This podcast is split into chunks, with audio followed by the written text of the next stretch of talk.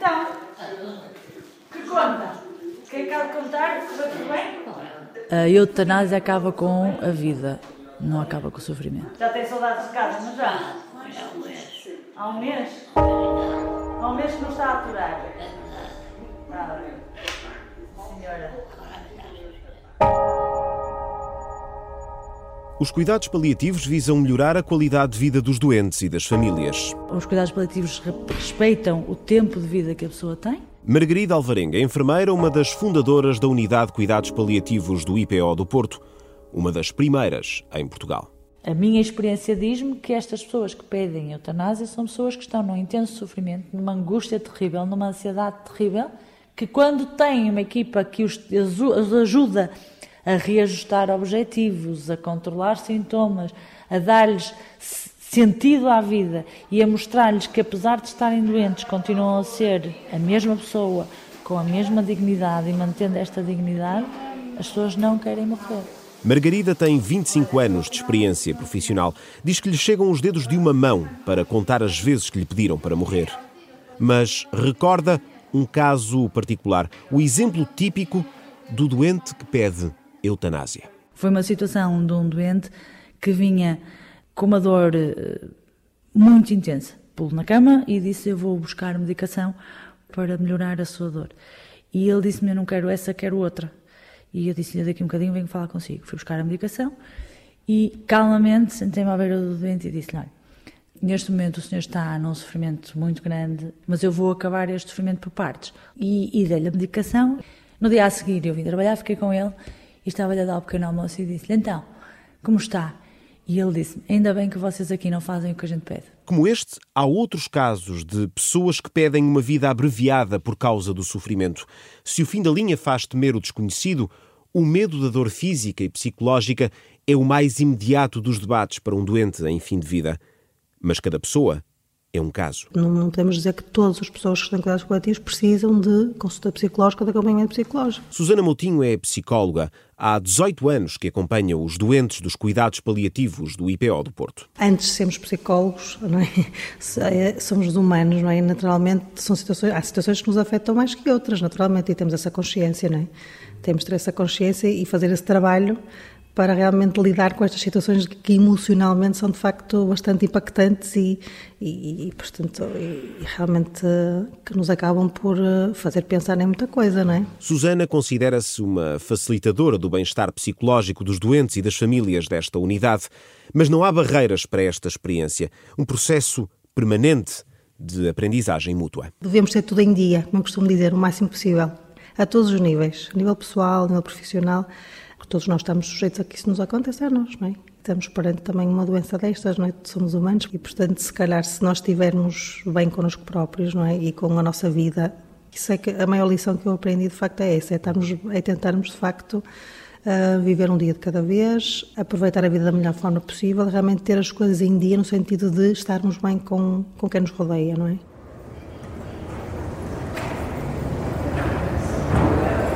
Na última fase da vida, tudo ganha outro sentido, tudo é relativo. Os silêncios cúmplices substituem conversas fúteis. Não há tempo a perder. O imaterial torna-se prioritário. Os ponteiros do relógio de um doente não são os mesmos ponteiros do relógio de um cuidador.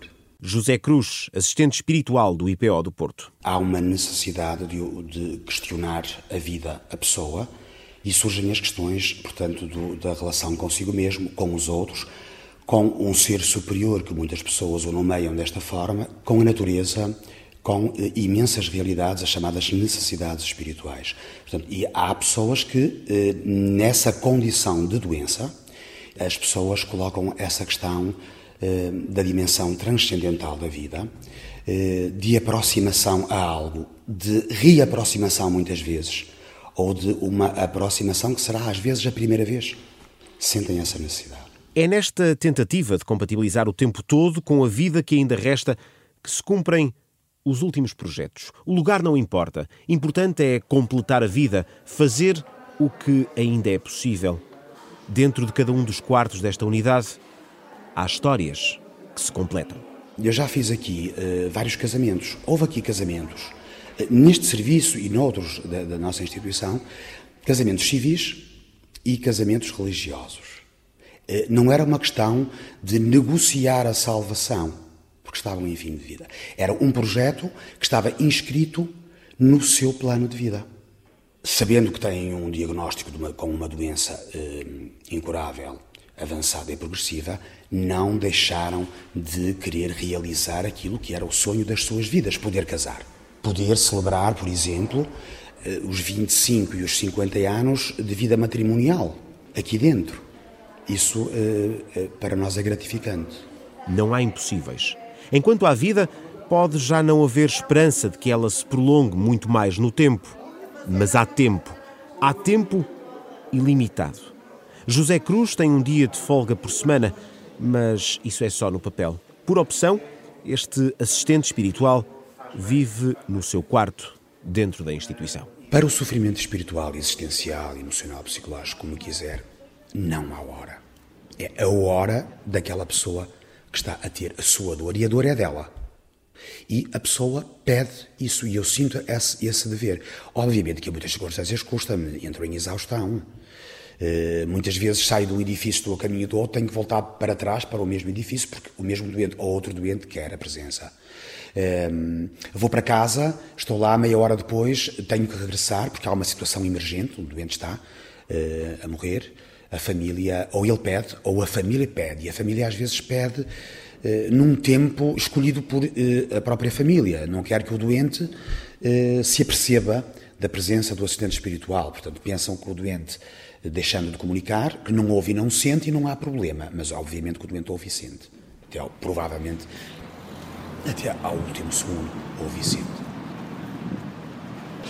E, e, eu estou aqui sempre à beira dele. Se eu falto à beira dele, ele não, não dorme nem nada, fica sempre a olhar para a porta. É que eu esteja sempre à beira dele. E pronto, passa aqui, já faço parte aqui deste sistema. Dia e noite. Isabel vive no terceiro piso da Unidade de Cuidados Paliativos do Instituto de Oncologia do Porto. Tem 50 anos. Há quase meio ano teve que sair da fábrica de confecções onde trabalha para acompanhar o marido. Estou com baixa familiar, não ganho. Desde o dia 13 de dezembro estou aqui sem ganhar nada. Fiz os papéis porque ele tem uma reforma muito baixinha, como ele está com mais de 80% de invalidez. Eh, disseram que eu tinha direito a receber mais um pouquinho, ainda não, não recebi nenhum. Estou desde dezembro sem vencimento. Estou a ser sustentada pelo meu filho. Nesta história, tudo começou com um cancro no pulmão que rapidamente se expandiu pelo corpo. Isabel não tem ilusões. A última etapa vive-se numa soma de dias, um de cada vez. No confronto entre convicções pessoais e a realidade da doença, Isabel não tem certezas sobre qual será o melhor caminho. É de apenas que o sofrimento acabe. Quando alguém chega a um ponto da família assim, as pessoas podem me criticar, mas não é bom para o doente nem para a família. Se calhar se me perguntasse há um tempo atrás que o meu marido não estava assim, se calhar era contra. A notícia da morte está mais perto a cada dia. Isabel não sabe quando será e, por mais que procure mentalizar-se, não se sente preparada e nunca estará. Já estive mais do que estou agora. Porque ah, tem dias que ele parece que funciona melhor a cabeça, e... mas o médico são sinceros, nós não estamos aqui a curá-lo, estamos só a tirar as dores. Ele está confortável. E tem dias que ele conhece-me, tem dias que conhece o filho, tem outros dias que não conhece o filho, nem a mim, nem a neta, não. Neste momento, assim de repente, acho que não estou muito preparada. É a dualidade vivida por familiares, amigos, os mais próximos de um doente em fase terminal. Eu acho que ninguém quer morrer. As pessoas batalham pela vida. Agora têm desabafos, desespero. Sofia veste todas as peles numa só. Suprema ironia. É enfermeira na área de oncologia e tem um cancro. A mesma doença que a fez perder a irmã há cerca de um ano. Fomos confrontados pela forma dela estar em termos emocionais com bastante instabilidade, muita ansiedade, medo e eu no meu papel de cuidadora informal, de irmã, isto foi um desafio. Sofia sente que cumpriu a missão até ao fim. Uma experiência de crescimento pessoal, aceitação, desconstrução, um turbilhão de emoções, acreditar que a vida vale a pena, mesmo na mais profunda agonia, mesmo quando a irmã pedia para morrer. Acho que na essência as pessoas não querem morrer, não querem acabar. Querem sim não sofrer. Quando ela pedia para morrer, eu nunca manifestei a minha opinião. Não tenho esse direito. Eu tenho que respeitar aquilo que as pessoas pretendem. É esse o objetivo, é respeitar. Uma postura que Sofia manteve até ao último instante da vida. A irmã partiu rodeada de todos os cuidados que uma morte digna exige. Sofia cuidou, sendo ao mesmo tempo profissional de saúde, cuidadora informal, com um cancro na tiroide. Consumada a perda, a gratidão substitui a fragilidade e as angústias. Tive energia suficiente para estar presente. Apesar de estar a viver também um momento de crise, sinto-me grata pela coragem que tive de adiar o meu tratamento e dar-me ela. Sinto-me grata por ter dado qualidade de vida enquanto cuidadora. Agora é tempo de cuidar de si própria. Faço tratamento, terei que o fazer eh, porque é que me mantém cá, mas estou num intervalo sem intercorrências e motivada e feliz. Cuidadora, enfermeira e doente oncológica. Reconhece que ainda não fez o luto pela irmã. Sofia regressou ao trabalho há dois meses. Mais do que nunca, é nos seus doentes que encontra sentido para continuar. A experiência do cancro na família e em si própria fala questionar os tratados científicos dos tempos da faculdade. Fala-se muito em empatia. Eu já disse isto depois de adoecer. Era um conceito que eu alterava. Não existe empatia, é impossível. Nós não nos conseguimos pôr no lugar dos outros, ninguém consegue calçar os nossos sapatos.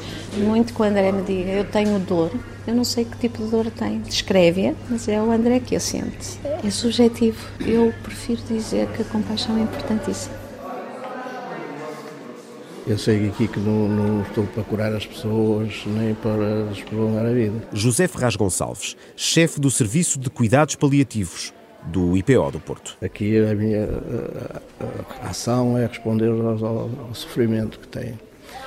Sendo essa a, a finalidade do meu trabalho, tenho mais vezes êxitos de médicos de outras especialidades que pretendem curar e prolongar a vida e não conseguem em muitos casos. E nós aqui não é isso que procuramos, procuramos responder ao sofrimento e minimizá-lo e isso conseguimos muitas vezes. Colocada a legalização da eutanásia a debate, o chefe dos cuidados paliativos do IPO do Porto usa a imagem da casa construída pelo telhado para classificar a forma como o tema surgiu. Estamos a começar um pouco ao contrário. Primeiro era preciso resolver as coisas de uma forma mais positiva e ter uma cobertura uh, eficiente e ampla no país. Então depois, claro, essa, essa discussão penso que mesmo assim seria inevitável. Não é?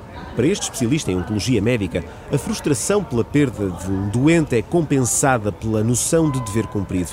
Mesmo no maior dos sofrimentos, Ferraz Gonçalves acredita que a vida continua a fazer sentido. Foi com essa ideia que abraçou a profissão há 25 anos e, passado todo este tempo, não mudou a forma de pensar.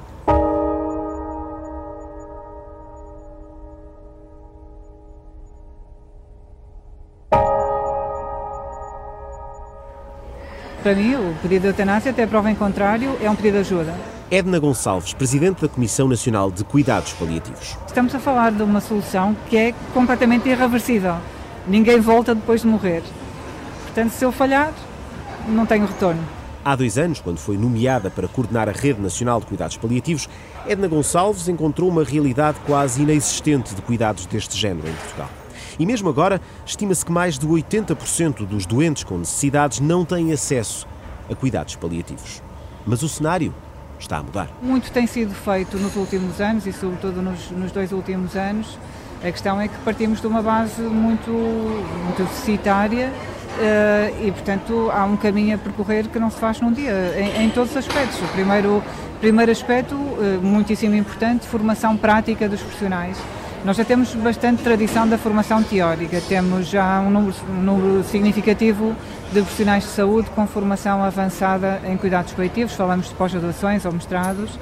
Eh, falta-nos, temos muito menos, eh, muito menos profissionais com formação prática e a prática na saúde é fundamental para se, para se ganhar treino. Não são necessárias mais camas, o que é preciso é que os cuidados cheguem a mais camas. Digamos, na, na, na, estratégia que temos atualmente no país, no plano estratégico, A lógica dos cuidados coletivos é muito levar os profissionais onde eles estão, a casa do doente, o cuidar, o cuidar mais o sítio onde a pessoa vive ou está localizada não, não, não tem que ser, não deve ser uma unidade de cuidados coletivos.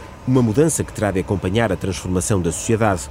O Instituto Nacional de Estatística prevê que em 2060 Portugal tenha 13 idosos por cada jovem. Outro dia, numa reunião, diziam-me, antiga, antigamente, que há 15 anos, num lar tínhamos pessoas idosas que andavam a pé e iam passear e iam.